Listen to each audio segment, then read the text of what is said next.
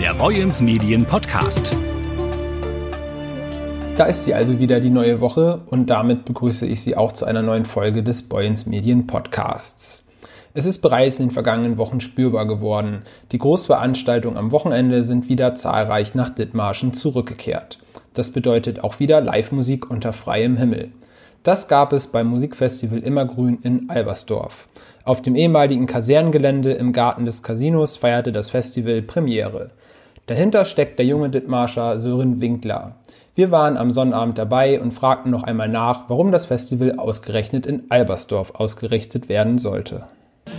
Ja, weil, also das, genau, weil ich hier irgendwie geboren bin und natürlich irgendwie durch meine Eltern noch immer noch den Bezug habe und dann immer hier bin und das, wie gesagt, auch schon das Gelände einfach das so hergibt so, aber dann glaube ich für mich auch irgendwie dann eine Motivation drinsteckt, irgendwie hier in der Region irgendwie was anzubieten, was vielleicht mal ein bisschen ab des Mainstreams sich bewegt, so, ähm, sowohl musikalisch als auch so vom, von der Location, einfach von allem, so, einfach mal was Neues anzubieten und hier was zu etablieren, was es so sonst nicht gibt. Doch ganz allein lässt sich so ein Festival natürlich nicht organisieren. Mit dabei waren zahlreiche helfende Hände, alles Freunde und Verwandte von Sören Winkler. Und die meisten kommen wie er ursprünglich aus Dithmarschen. Mittlerweile hat es sie zwar fast alle nach Hamburg oder in andere Teile Deutschlands verschlagen, jedoch wollten sie auch wieder mit anpacken und ein schönes Festival in der alten Heimat auf die Beine stellen. Ja, größtenteils. Also ich habe natürlich auch ein bisschen Netzwerk aus Hamburg mitgebracht, die jetzt auch hier sind, aber es ist schon auch äh, ja, also ich glaube, ich habe so alle Menschen, die ich so in den letzten zehn Jahren irgendwie kennengelernt habe und irgendwie da noch Verbindungen bestehen geblieben sind, äh, irgendwie akquiriert.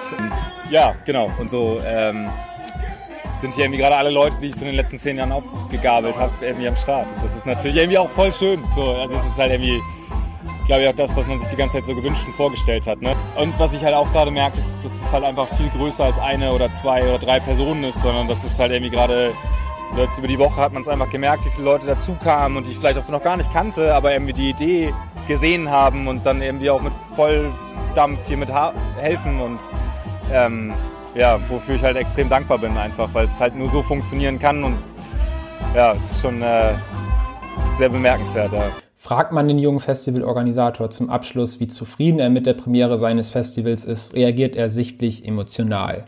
Dabei wird klar, das erste Immergrün ist noch besser gelaufen, als er es sich vorgestellt hat.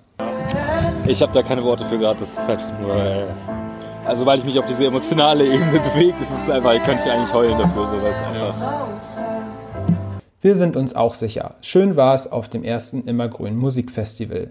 Mit Lioba war auch eine Künstlerin dabei, die ursprünglich aus Dithmarschen kommt. Die Band Guacayo musste leider kurzfristig aufgrund einer Corona-Erkrankung absagen, auch das gehört 2022 noch dazu. Dafür wurde jedoch auch schnell Ersatz gefunden. Zum Abschluss des Festivals beeindruckten die Bands Monaco und Ripe and Ruin die knapp 150 Zuschauer. Im Anschluss ging es noch bis tief in die Nacht mit einem DJ weiter. Im nächsten Jahr werden es dann vielleicht auch ein paar mehr Besucher, denn verdient hätte es das Festival auf jeden Fall. Und auch Sören Winkler macht klar, das Immergrün Festival soll keine einmalige Veranstaltung bleiben. Und weil es so schön ist, bleiben wir direkt beim Thema. 2021 mussten die Besucher noch Einschränkungen hinnehmen und auf die Kinderdisco verzichten. In diesem Jahr finden die Festivals in Friedrichskoog wie gewohnt statt. Neunmal ab Donnerstag, dem 7. Juli. Den Auftakt macht am Donnerstag die Gruppe Seventies aus Kiel mit Rock- und Popsongs aus vier Jahrzehnten von Adele, Tina Turner, Udo Lindenberg, Joe Cocker, Pink, Westernhagen, Dua Lipa, den Ärzten, den Blues Brothers und vielen anderen. Am Donnerstag, 14. Juli, also eine Woche später, kommen alte Bekannte in den Cook.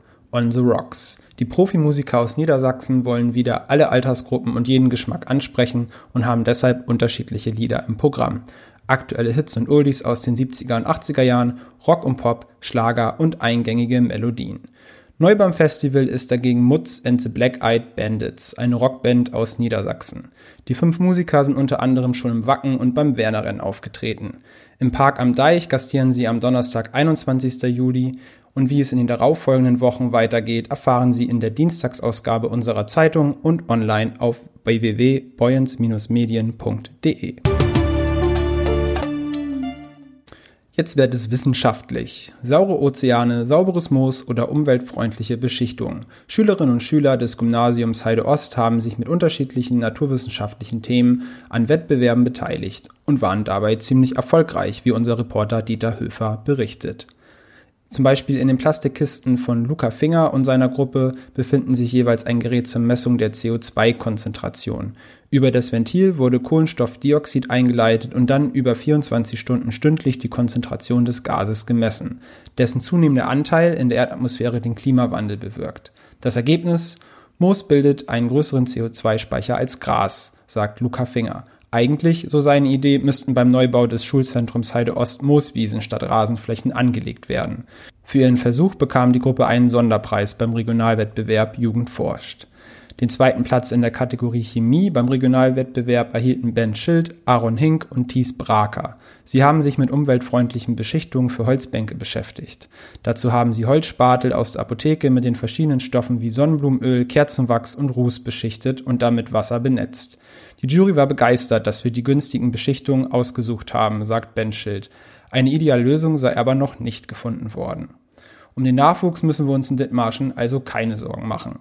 Keinen Grund zur Sorge macht auch die Zukunft dieses Podcasts. Der ist zwar für heute wieder vorbei, jedoch sind wir bereits am Freitag wieder zurück mit einer neuen Ausgabe. Haben Sie bis dahin eine schöne Woche. Der Boyens Medien Podcast.